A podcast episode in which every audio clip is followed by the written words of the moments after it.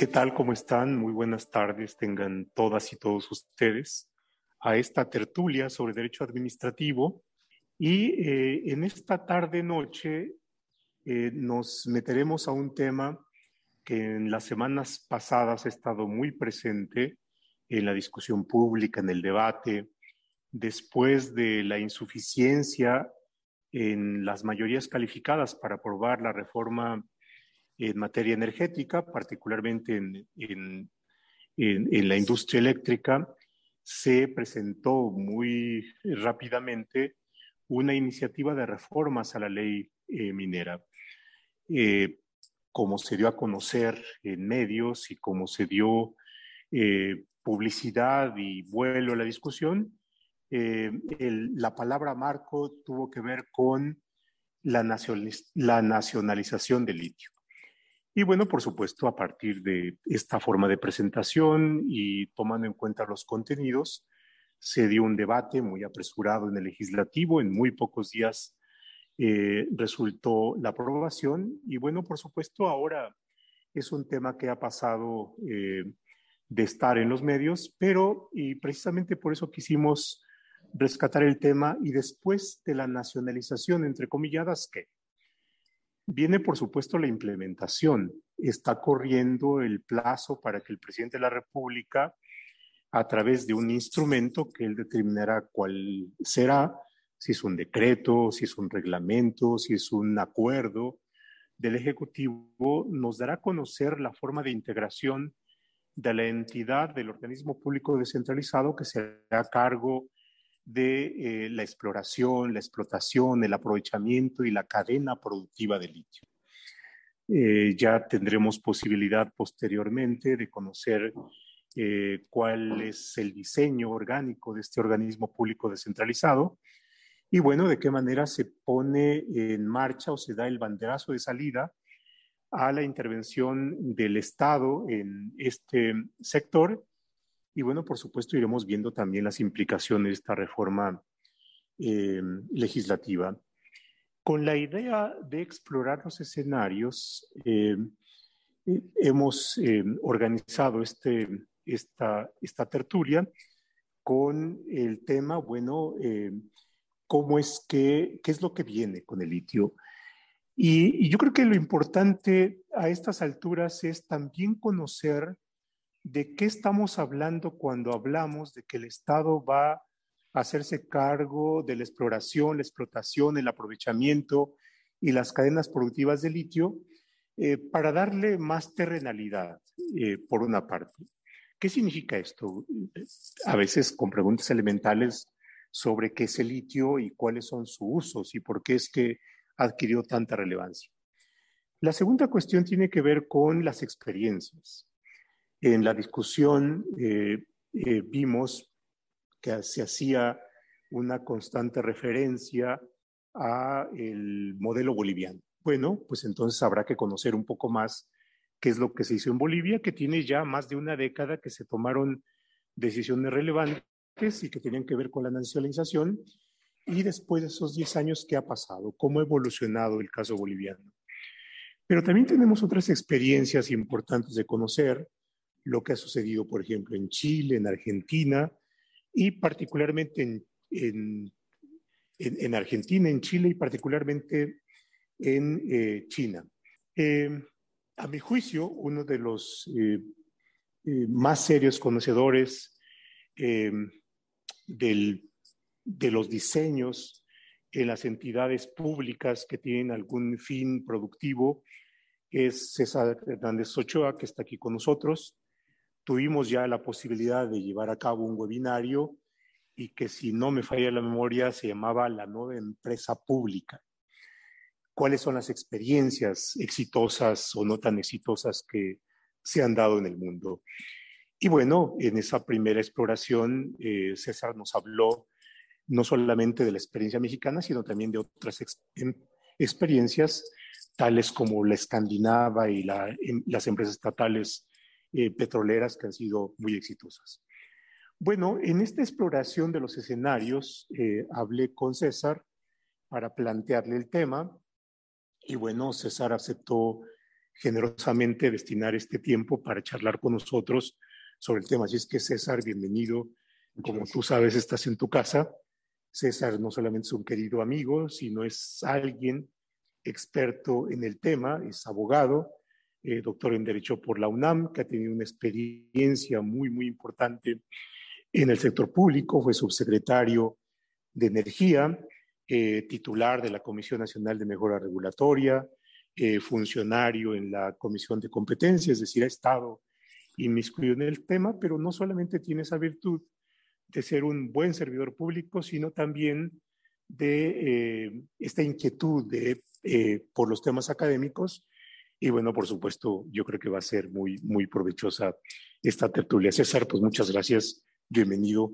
Así es que eh, tú dinos eh, de, qué quieres hablar y, a partir de ahí vamos armando la charla. Muy bien. Pues primero que nada, agradecerle al doctor José Roldán. Eh, él ciertamente es uno, si no es que el gran especialista del derecho administrativo mexicano y por la generosidad de invitarme aquí a platicar con ustedes. Yo siempre culpo al doctor Roldán de que cada vez que me invita a platicar de cualquier tema me obliga a ponerme a leer y a estudiar un poquito sobre, sobre temas, porque muchas veces están en la frontera, siempre están en la frontera. Eh, y como él bien dijo, hace un año platicamos un poco de lo que podía ser el futuro de la empresa pública, este, viendo un poco lo que estaba pasando en el mundo, los modelos, que son muy variados, ¿no? La verdad es que una empresa pública de Singapur y una empresa pública eh, mexicana o de Bolivia o, de digamos, de, Arabia Saudita son, son eh, entes eh, muy diferentes, ¿no? Y, algunas diferencias son muy significativas.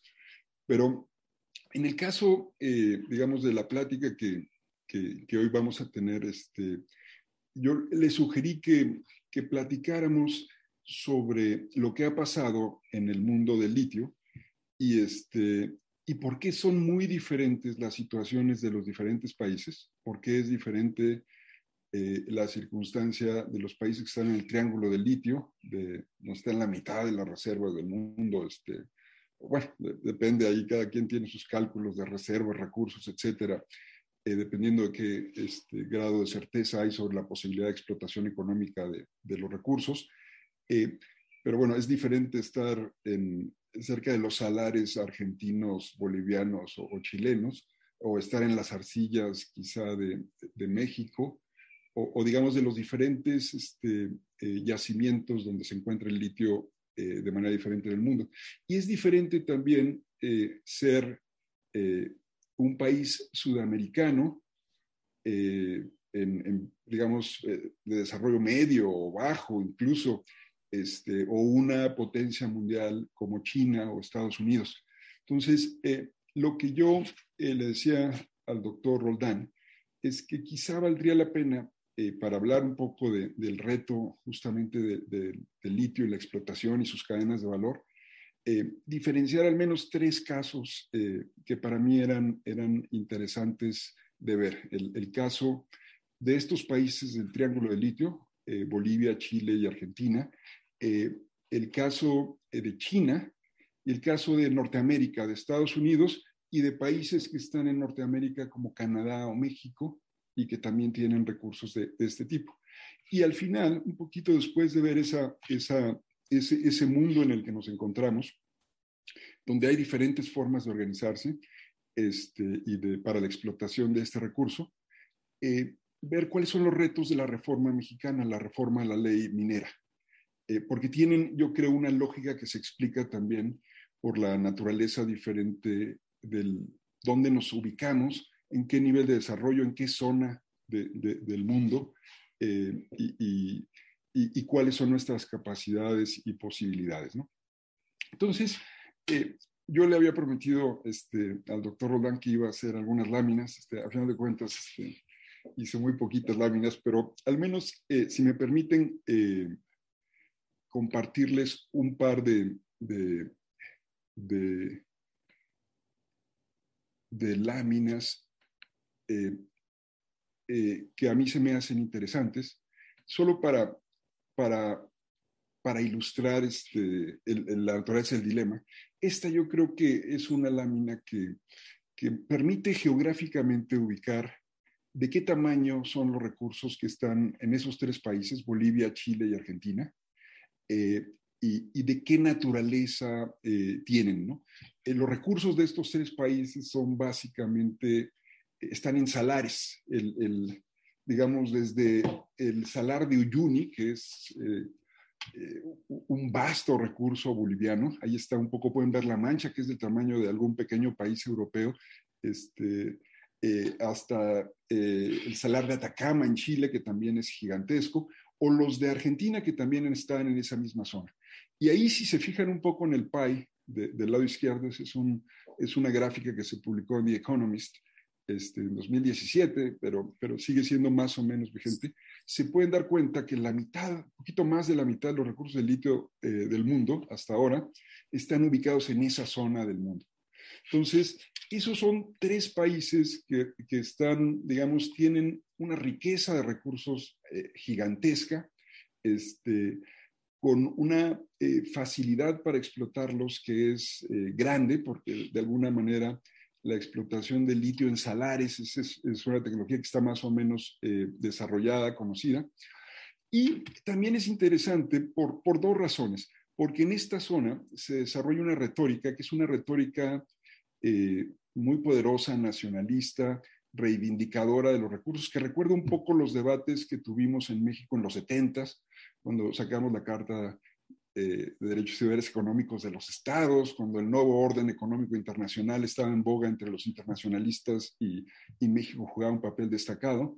Y esta retórica está muy presente en, en esos países y está presente también en México y fue yo creo que un elemento importante en la reforma a la ley minera que se publicó. Sin embargo, esa retórica no, se, no es compatible necesariamente con la realidad. ¿En qué sentido no es compatible? El país que fue más lejos de todos, Bolivia, este, a mediados de la primera década del siglo, que, hizo una reforma nacionalizando el litio, dando esta exclusividad al Estado, desde que la hizo ha tenido como una serie de experimentos posteriores en los cuales ha relajado este modelo. Lo ha relajado para poder eh, eh, permitir eh, coinversión con, con, empresas privadas para poder desarrollar modos mixtos de explotación de estos recursos. Y la razón por la que lo hizo, y hacia a finales del, del, año pasado, en diciembre, se publicó un amplio reportaje en The Economist sobre un poco el experimento boliviano, eh, eh, tiene que ver también con el hecho de que no fue tremendamente exitoso en lograr desarrollar, industrializar sus recursos y explotarlos. Sus recursos son vastos, como les decía, del tamaño de un pequeño país europeo, pero su capacidad para explotarlos con el modelo de exclusividad estatal al menos tuvo que relajarla eh, eh, posteriormente. Eh, entonces, este es un elemento que, que, yo creo que vale la pena pensarlo desde ahora en el caso mexicano, porque es una primera lección, yo creo, de la experiencia boliviana.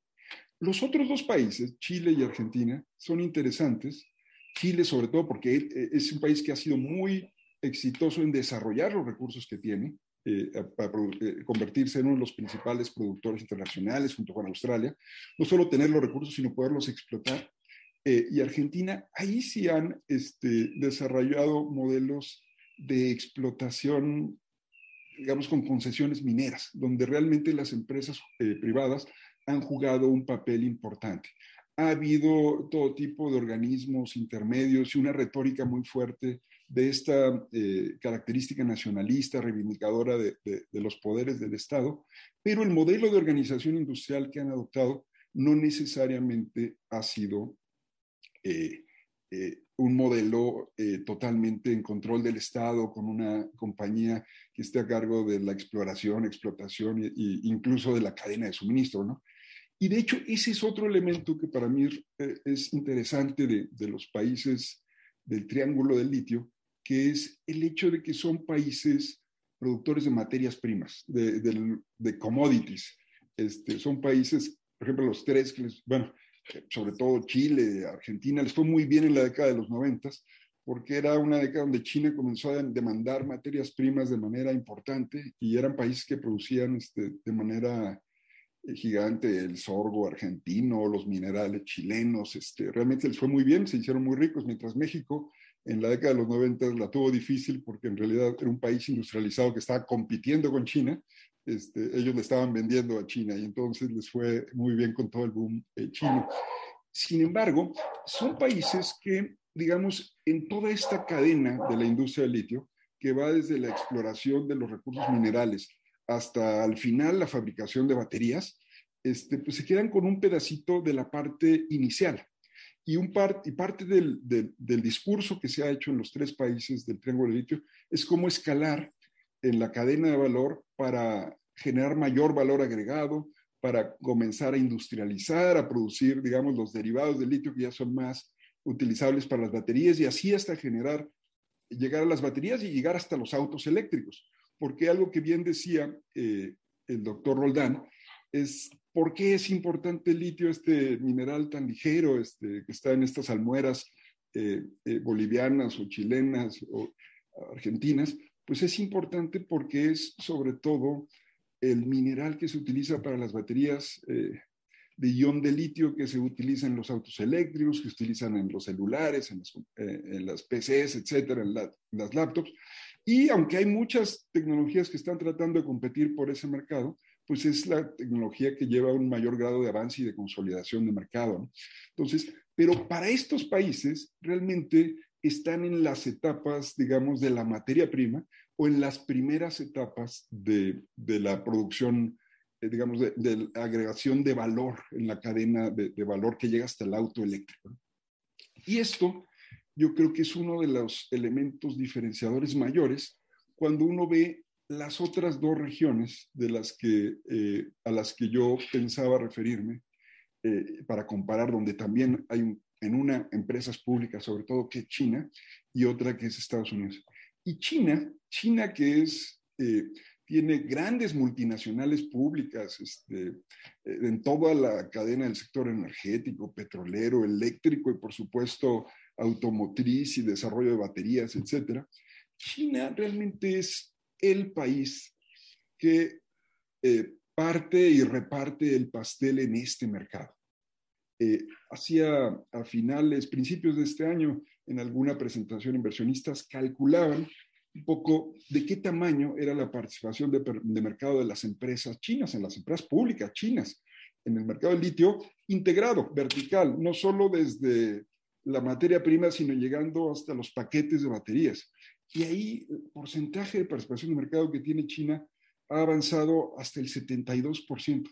Entonces, estamos hablando de un país cuyas empresas públicas son de otro tamaño y de otras características. No son empresas que están tratando de explotar eh, la materia prima eh, que está en algún yacimiento mineral de diferente tipo, sino son las empresas que son los concesionarios en muchos países, en Australia, en Argentina, en, Chile, en, eh, en, México, en diferentes lugares, son los concesionarios de, de, minas a través de empresas este, que crean en cada país, son los fabricantes de baterías, los eh, productores de los minerales, y llegan y son los eh, grandes fabricantes de autos eléctricos, casi un millón de autos eléctricos en el mercado chino el año pasado. Entonces, estamos hablando de una circunstancia totalmente diferente del pasar de países eh, productores de materia prima que lo hacen con modelos de organización industrial diferentes, de empresa pública o de empresa privada, concesiones o exclusividad estatal, a un país eh, ya hegemónico en este mercado como China, el electroestado lo llamaba también el Economist en algún eh, análisis de, de, este, de los mercados de energía del año pasado, el electroestado que realmente controla eh, un 72% del mercado integrado de todas las diferentes fases de la cadena. Y eso nos lleva al tercer espacio, que es el espacio norteamericano. Y ahí, casi como si tuviéramos en el triángulo litio, tenemos tres modelos diferentes o, dos modelos diferentes, el de Estados Unidos, Canadá y el de México ahora, con, la reforma a la ley minera. Y el de Estados Unidos es, eh, es el de un país que tiene, ahora sí que todos los esclabones de la cadena de valor. Compite con China, pero no desde el 72%, sino desde un pedacito mucho más chiquito, en eh, la explotación eh, de recursos minerales muy, muy pequeñitos en, el propio Estados Unidos, pero sin duda en la fabricación de baterías, en la fabricación de autos eléctricos, en todo el procesamiento.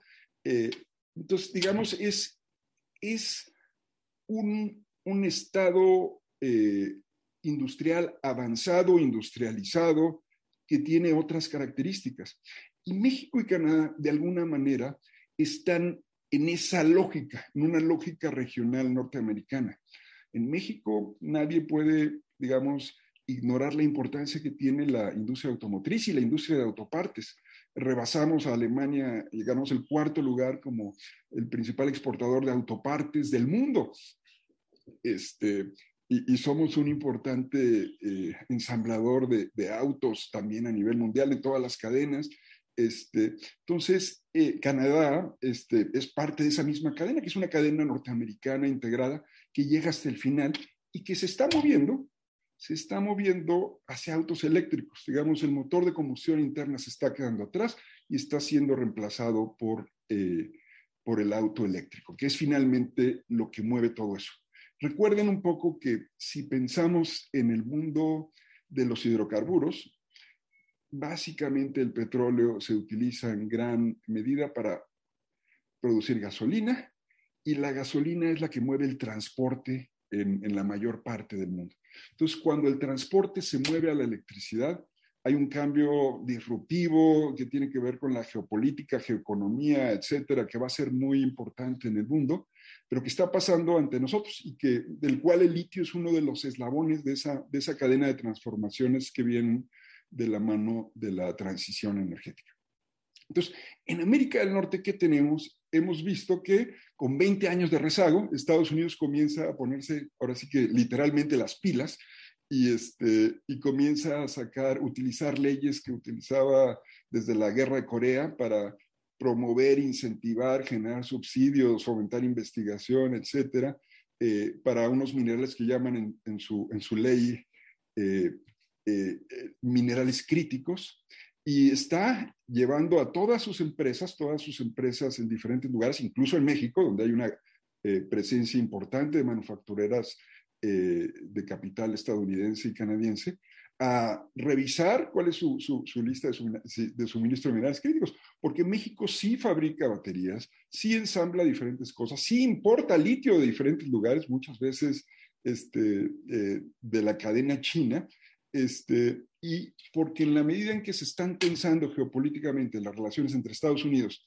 y esa parte del mundo, ese suministro se pone en duda y, y como comienzan a pensar en Estados Unidos, necesitamos explotar los recursos eh, que tenemos en territorio estadounidense, que tienen eh, recursos, no tienen recursos desarrollados, todavía está muy incipiente, porque como digo, llegan 20 años tarde a ese, a ese proceso. Canadá, eh, ahora que me puso a leer el doctor Roldán, este, leí algún este, paper así de cómo estaban pensando explotar los recursos en, el, Quebec, que es una región donde ellos tienen también recursos, este, no son salares como, como los de Sudamérica, no están en arcillas, están en otro tipo de cosas como en Sonora, en México, digamos, este, pero tienen retos importantes, pero toda la articulación del discurso es una articulación que no es de un país productor, al menos la canadiense, no es un país productor de materias primas o no exclusivamente productor de materias primas, es un país que está en todos los demás eslabones de la cadena de valor y sobre todo en el último eslabón, digamos, porque al final este, los eslabones de la fabricación de autos eléctricos, que es donde va a estar realmente eh, el, último impulso, pues ahí hay un buen pedazo de la industria automotriz del mundo en América del Norte. Este, y, en ese, y ese pedazo es compartido entre México, Canadá y Estados Unidos. Entonces, ese es un poquito, eh, digamos, tres realidades diferentes. La, de tres países del cono sur, donde hay un discurso de un tipo, pero una realidad económica diferenciada entre los tres países, y un país que adoptó un modelo más eh, estricto, estatista, nacionalista, eh, congruente, más congruente con el discurso, pero, pero también en la realidad industrial lo tuvo que relajar al paso de los años para permitir eh, atraer inversiones y, sobre todo el know-how y el conocimiento técnico para explotar esos recursos, que, que en una década no fue muy exitoso en, en, en, empujar hacia arriba esa explotación. Y otros países que tienen esa retórica, pero que tienen más bien una realidad este, de explotación muy con apoyo privado y que están en, la parte, en las partes bajas de las cadenas de valor, digamos, de la exploración, la explotación, la transformación, digamos, en, en el primer paso pero no están ni en la fabricación de, de, de, paquetes de baterías, ni en la fabricación de autos, etc.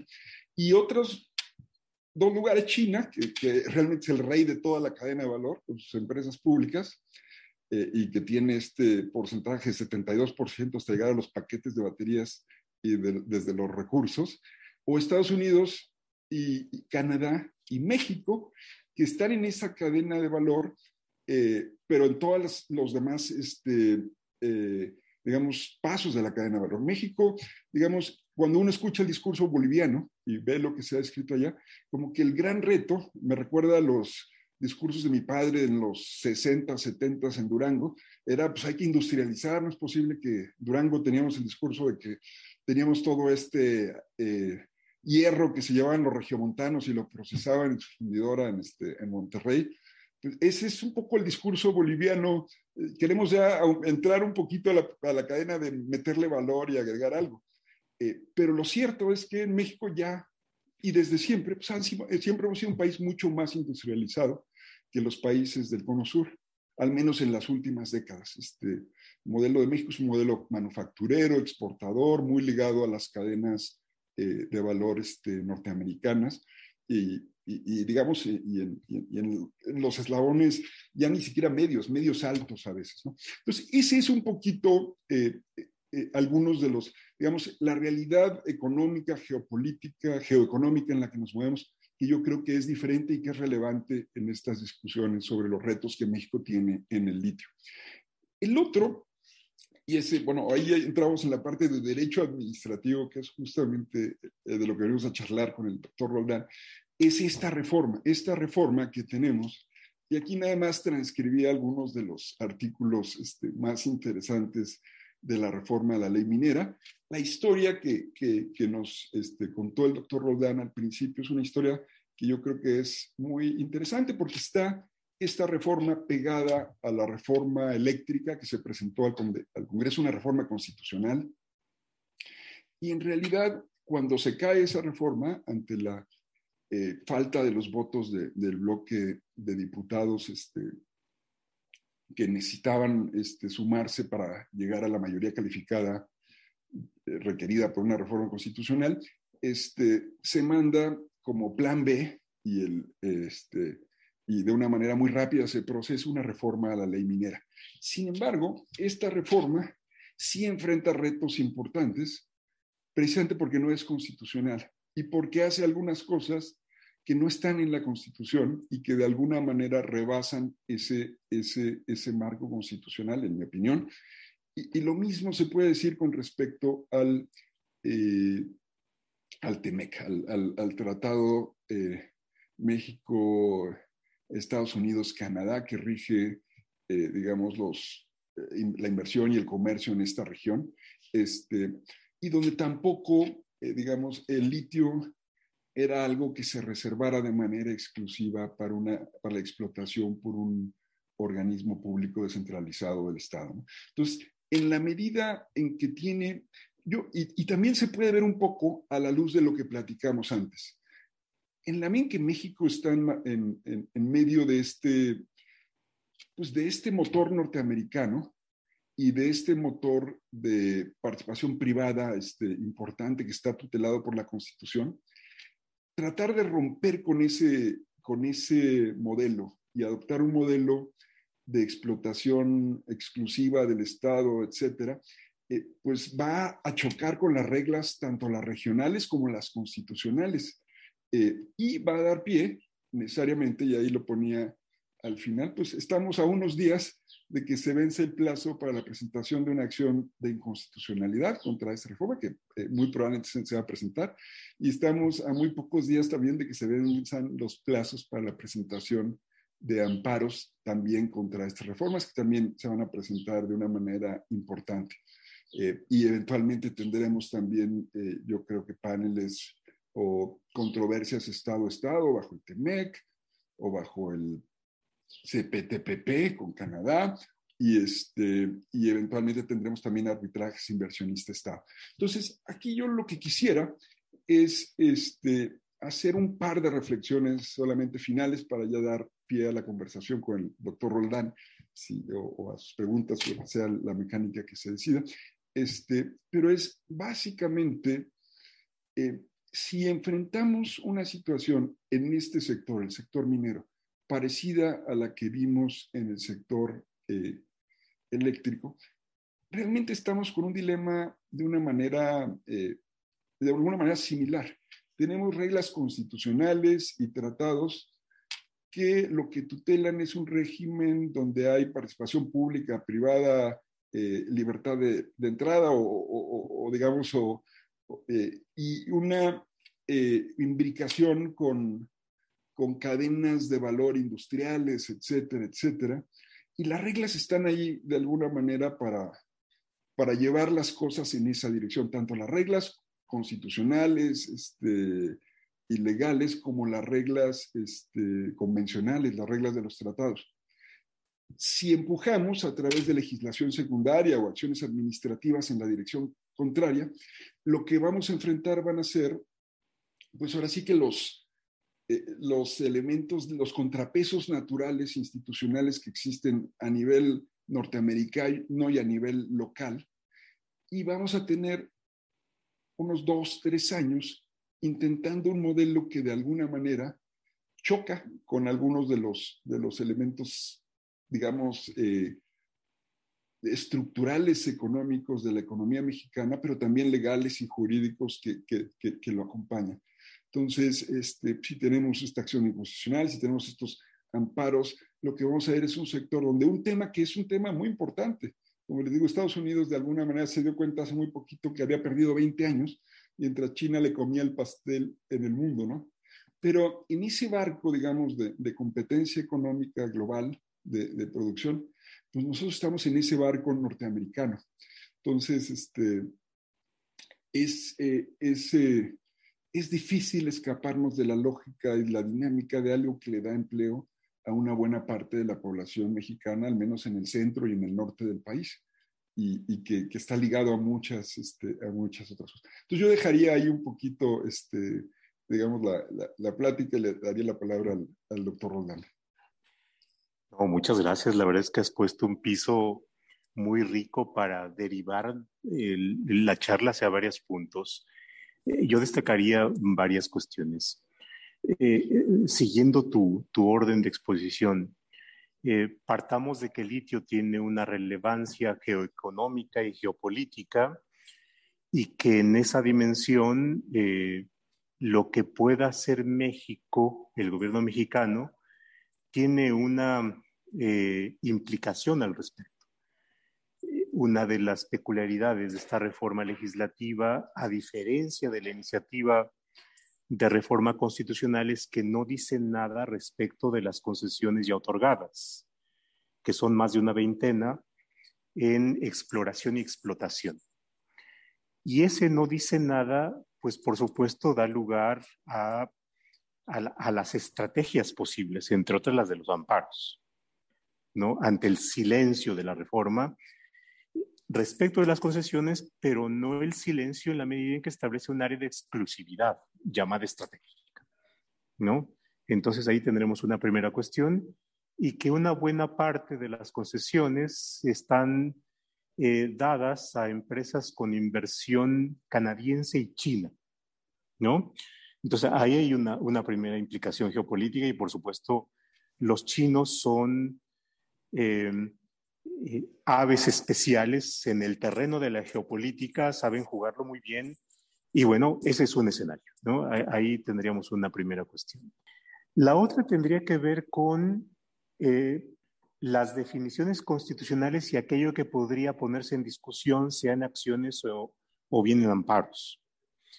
Eh, y bueno, pues por supuesto, una primera aproximación, y esa va a ser uno de los terrenos de discusión, es si una ley y aún más un instrumento normativo del Ejecutivo podrían definir áreas de exclusividad del Estado eh, o áreas estratégicas o solamente la Constitución puede llevar a cabo esta definición, ¿no? Eh, ahí hay un primer terreno de discusión y bueno, la verdad, como están las cosas ahora en la Corte, eh, la, posible, la posible decisión tampoco resulta clara, ¿no? Uno parecería afirmar, bueno, esto no hay problema, es una cuestión tan clara, pero las cosas resultan a veces no ser tan claras, ¿no? Y luego se nos pierden votos. Ahí hay un primer terreno, ¿no? Ahora, la, la segunda cuestión es, ¿qué, de lo, qué del contenido definido en la reforma a la ley de la industria minera em, marca el límite de aquello que se declara de exclusividad del Estado o estratégico. A ver, hay un primer grueso y es, es estratégico todo aquello que tenga que ver con el uso, exploración o bien aprovechamiento de un bien que es y ha sido, y en eso no hay ninguna nacionalización, propia del Estado. Bueno, ahí entonces jugamos con una cuestión que tiene que ver con un recurso que es propiedad del Estado. En exclusiva, bueno, ese es el matiz. Pero una cosa distinta es la cadena de valor, ¿no? Esto es, si la cadena de valor, entendiendo, dado tu exposición, que es el procesamiento, fabricación y venta de pilas, desde los celulares hasta los de los automóviles, se declara como área estratégica y por tanto exclusividad del Estado, eso ya es otro terreno, ¿no? Porque entonces los afectados no solamente serían eh, los que tienen la concesión minera, sino aquellos que probablemente estén llevando a cabo esa actividad. Y, entonces ya entramos ahí en, otro terreno.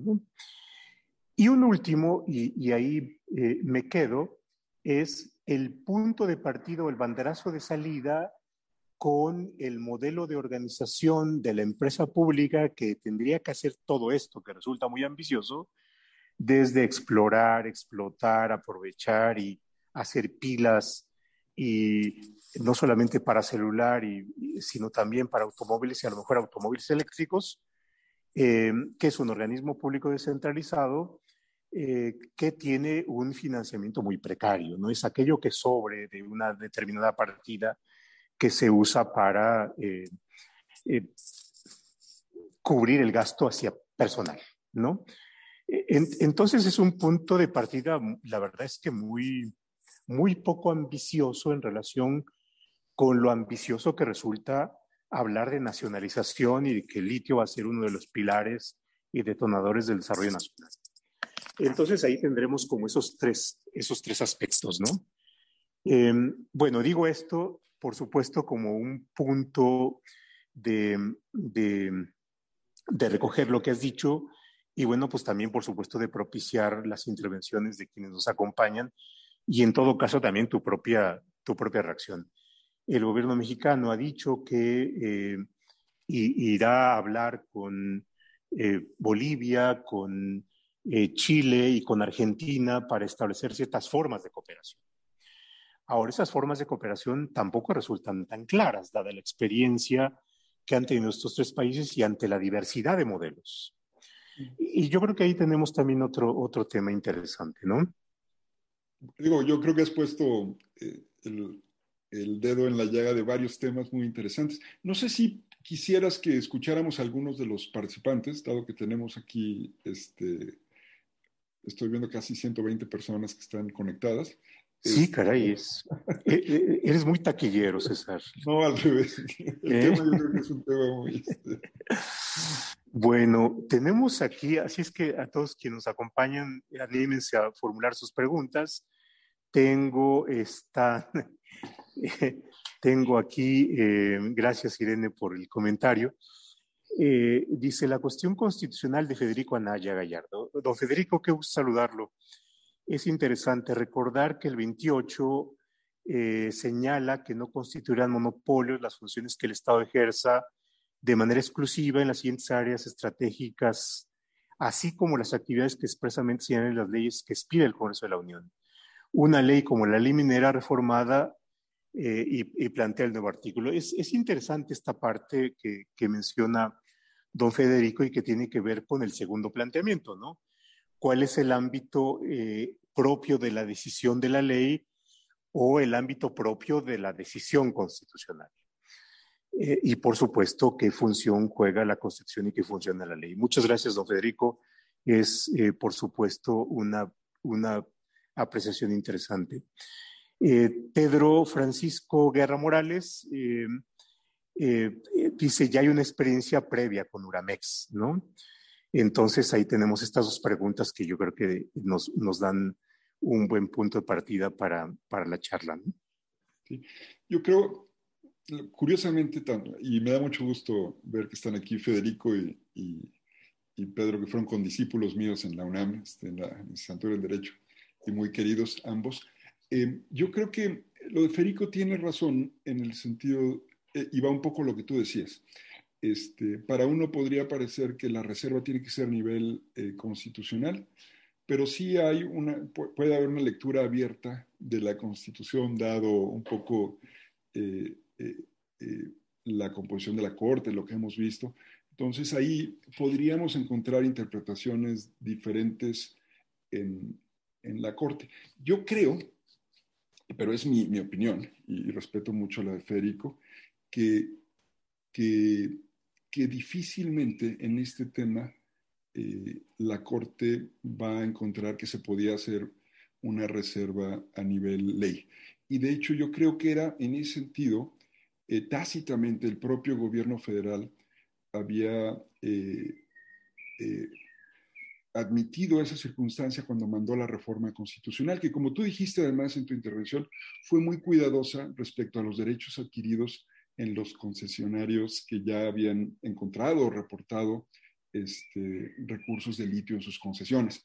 Eh, de hecho, las concesiones mineras, digamos, generalmente exceptuaban aquellas áreas reservadas constitucionalmente, la parte de hidrocarburos y la parte de eh, uranio, minerales radioactivos que están en la Constitución expresamente eh, reservados este, para una explotación, eh, digamos, o por el Estado o a través de otras figuras, como en el caso de, de, los contratos de hidrocarburos después de la reforma constitucional de 2013, ¿no? expresa además. Este, pues esa reforma constitucional era muy cuidadosa en hacer los cambios que yo creo que eran necesarios y de alguna manera había ya un reconocimiento tácito de que era necesario estos, esta, esta, esta, esta modificación. Sin embargo, como tú dices, todo es posible. Este, eh, todo es posible, aunque yo creo que es poco probable, incluso con la composición eh, que hemos visto eh, de la Corte, me parece. Si abres, por otra parte, la posibilidad a que las reservas se puedan hacer en leyes reglamentarias, pues es como abrir la caja de Pandora, ¿no? Porque una cosa es, puede ser para los recursos del subsuelo, pero también lo puede ser para muchas otras actividades que hoy día están sujetas a un régimen de libre competencia. Y tienes el otro lado, que es el lado de los tratados internacionales, donde ni en el CPTPP ni en el eh, TEMEC se incluyó esta reserva como una, digamos, dentro de las excepciones a, la vigencia de los principios este, de trato nacional, etcétera, este, de, los tratados. ¿no? Entonces, vamos a tener dos vías de impugnación. Y respecto a lo que decía eh, eh, eh, también mi condiscípulo y amigo Pedro Guerra, la experiencia de Uramex es muy interesante. Y de hecho, México tiene experiencias con una variedad muy interesante en empresas públicas. Uramex, que es una experiencia yo creo que triste de, de de un eh, organismo que, finalmente no fue muy exitoso, ¿no? nunca este, pasó de ser eh, pues, eh, una empresa pública encargada de un recurso que, no se volvió importante ni para México ni, ni en la estrategia nacional. pero tienes otras experiencias de empresa pública, tienes a Pemex, por supuesto, tienes a CFE, tienes, y quizá el, el, el caso más interesante sea exportadora de sal, que es básicamente una coinversión entre el gobierno mexicano y Mitsubishi y empresarios japoneses eh, para explotar este, una salina donde probablemente también encontremos litio, este, eh, eh, muy importante, ¿no? Entonces, pues tenemos ahora sí que ejemplos que, que van en toda la gama de las experiencias. Eh, digamos, en mi juicio, CFE con mucho la, más exitosa de las empresas, independientemente de sus pérdidas en últimos tiempos, pero bien administrada, bien este, operada, etcétera. Pemex ahí más o menos con momentos de gloria más en el pasado que en el presente, pero este, y otros que se han sido muy tristes como el de Uramex, ¿no? O otros exitosos como el de exportadores. Entonces sí tenemos modelos para, para, para, para encontrar. El tema es dentro de los modelos que permite si lo hicimos por el camino adecuado. Y el tema para mí de fondo es si perdimos en estos dimes y diretes en los que vamos a estar inmersos dos o tres años muy valiosos en una competencia donde como región ya vamos rezagados. Y digamos, si Estados Unidos no le pinta ni remotamente al 72% de control del mercado vertical desde los recursos hasta este, los paquetes de batería que tiene China, no quiero decirte de qué tamaño es la participación de México, incluso potencial, no es minúscula. Entonces, digamos, la única forma que tengamos peso es como, como región, es esa es mi opinión. Eh, un poco agregando complejidad a, la, a, las posibles respuestas de la pregunta o del planteamiento que, hace de Federico y, de lo que dice César tiene que ver con el distinto efecto que tendría la reforma si esta fuera constitucional o fuese legal. En el planteamiento de la reforma constitucional, uno de los transitorios establecía que las concesiones que involucraran aprovechamiento del litio se mantendrían. Y ahí el transitorio era muy claro. No nos metamos con las concesiones ya otorgadas. Lo cual implicaba un contrasentido porque eh, si el efecto de la reforma constitucional era establecer la exclusividad, pero a la vez se mantenían las concesiones ya otorgadas, el escenario de haberse aprobado la reforma constitucional era que si eh, había ya 21 concesiones sobre litio otorgadas, más eh, la empresa estatal que se hiciera cargo, entonces tendríamos 22, 22 em, sujetos, agentes o, eh, bueno, o concesionarios, dependiendo del título habilitante que se dice a la empresa pública, que estarían en territorio nacional llevando a cabo la actividad de exploración, aprovechamiento, explotación de litio. Es decir, tampoco tendríamos un escenario de exclusividad.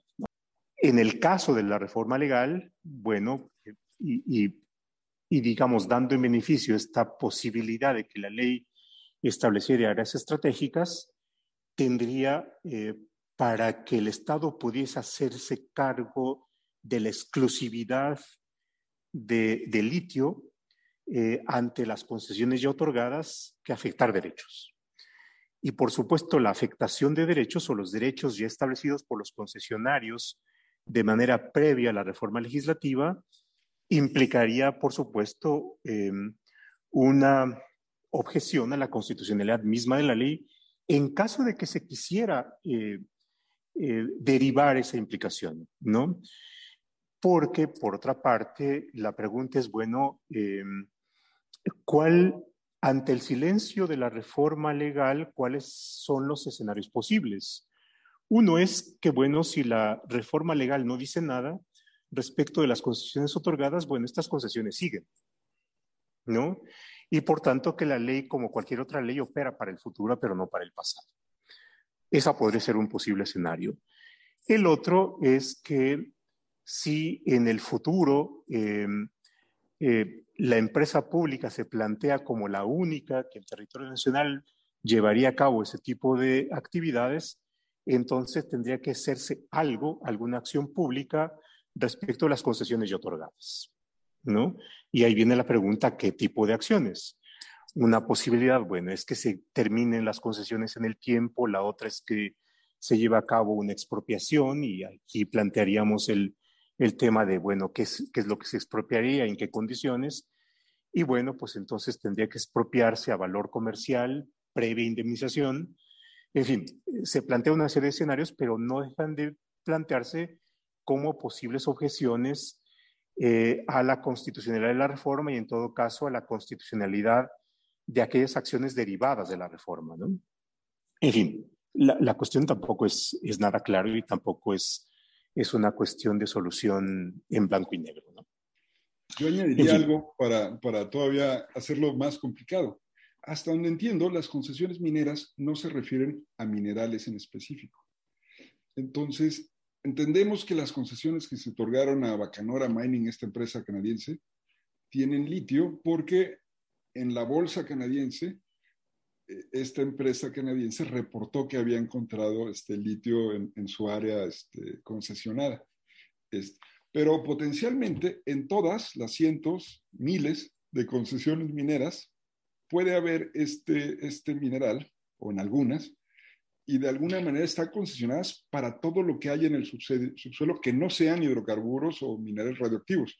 Entonces, potencialmente, eh, digamos, la reforma constitucional da una solución diciendo a ah, estas ya han reportado, las que ya tienen, pero, pero no era una cuestión eh, jurídicamente determinada en el título de concesión. Era una concesión fáctica que se había revelado porque algunas lo habían este, comunicado por otras vías. Entonces, sí hay eh, digamos, la aplicación retroactiva, en la medida en que limita todavía los derechos de las concesiones otorgadas, que son muchas, este, es, este, es potencialmente muy amplia. Eh, hay, hay, un elemento que yo creo que añadiría también, José, y que es el tema, alguno de los papers que leí, eh, también cuando comparaba los países de, del Triángulo del Litio, la experiencia de Chile, Argentina y, este, y Bolivia, decía, bueno, ¿por qué a Chile le fue tanto mejor, siendo que sus recursos no necesariamente son tan importantes como los de Bolivia, este, para lograr llegar allá a la producción, a la explotación. Y dice, bueno, sí tiene que ver con que el entorno de reglas, la seguridad jurídica que ofrecía, era una seguridad jurídica que permitía que hubiera inversiones importantes que necesariamente van a ser de largo plazo. La explotación minera es algo de largo plazo. México tiene recursos mineros espectacularmente grandes.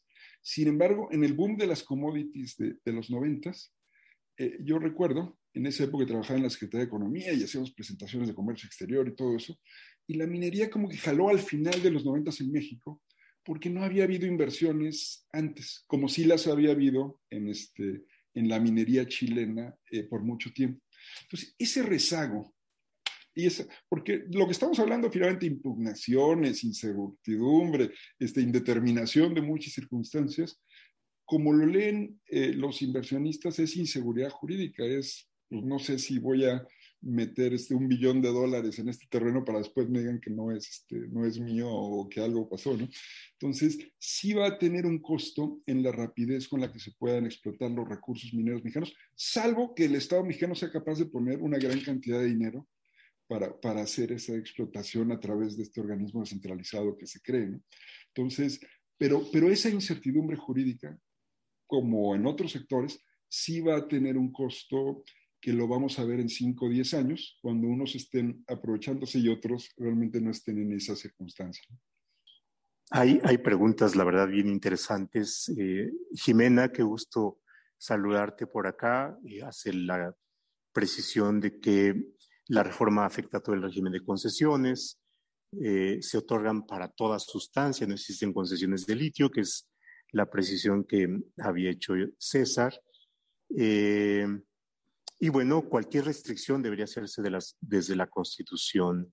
Ricardo Fuentes Lecona, gran parte del litio mexicano se encuentra en la sierra de Vaca de Huachi, una región habitada en su mayoría por pueblos y comunidades indígenas, que esto en sí, mismo es otro tema de, de, calado constitucional, porque en el segundo constitucional establece el derecho de los pueblos y comunidades indígenas sobre los recursos naturales ubicados en su territorio.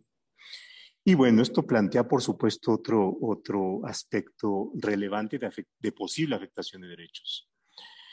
Eh, no se prevé un régimen transitorio, plantea Jimena. Eh, eh, Jorge Pablo Velázquez, en su opinión, ¿cómo está la formación de recursos humanos en nuestro país para realizar las actividades que establece la reforma de la liminera en materia de litio? y para cuándo se considera tener un plan para desarrollar esta actividad industrial. Muchas gracias. Hay felicitaciones.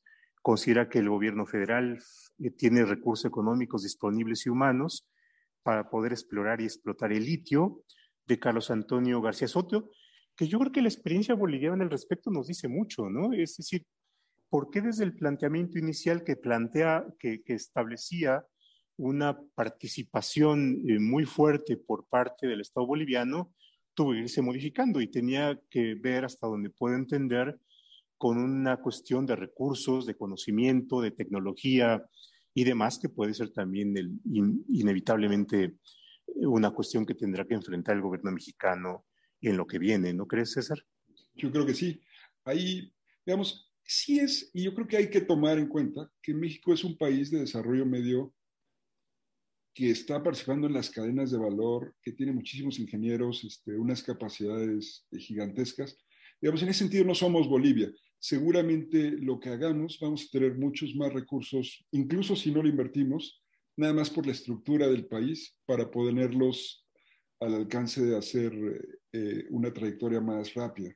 Aún así, dicho eso, pues sí va a ser un reto interesante porque, porque eh, en la medida en que sean públicos y que hemos vivido épocas de austeridad, este, que hemos visto todos los que hemos sido funcionarios públicos en esta administración, la gente que trabaja en instituciones públicas como el CIDE, etcétera, eh, sí hay este, limitaciones que, que, sí nos van a pesar. Este, y el cierre de la administración, donde hay algunos proyectos que ya tienen eh, un comienzo de años y que son prioritarios, va a ir jalando recursos necesariamente este, para esos proyectos importantes. Pienso en la refinería, pienso en la infraestructura que le falta a la, IFA, pienso en, este, en la parte transísmica, el tren Maya. Este, pues hay recursos escasos, ¿no? Y este es un área inexplorada.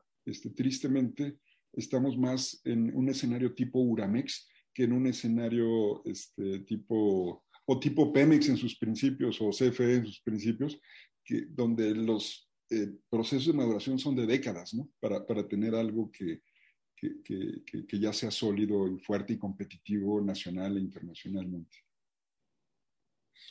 Bien, pues vamos, eh, eh, digamos, cerrando la, la charla. no sé si de las preguntas que, que ahí nos están formulando quisieras recoger algún comentario final. En fin. Eh, eh, no, en realidad, este, bueno, es que son muchas y muy interesantes. No, agradecer mucho la oportunidad, este, querido José, y a, muchos de los, digamos, a prácticamente todos los que mencionaste son, son gente muy... No, este, además, caray, tienes un auditorio de primera, caray. Así es que va.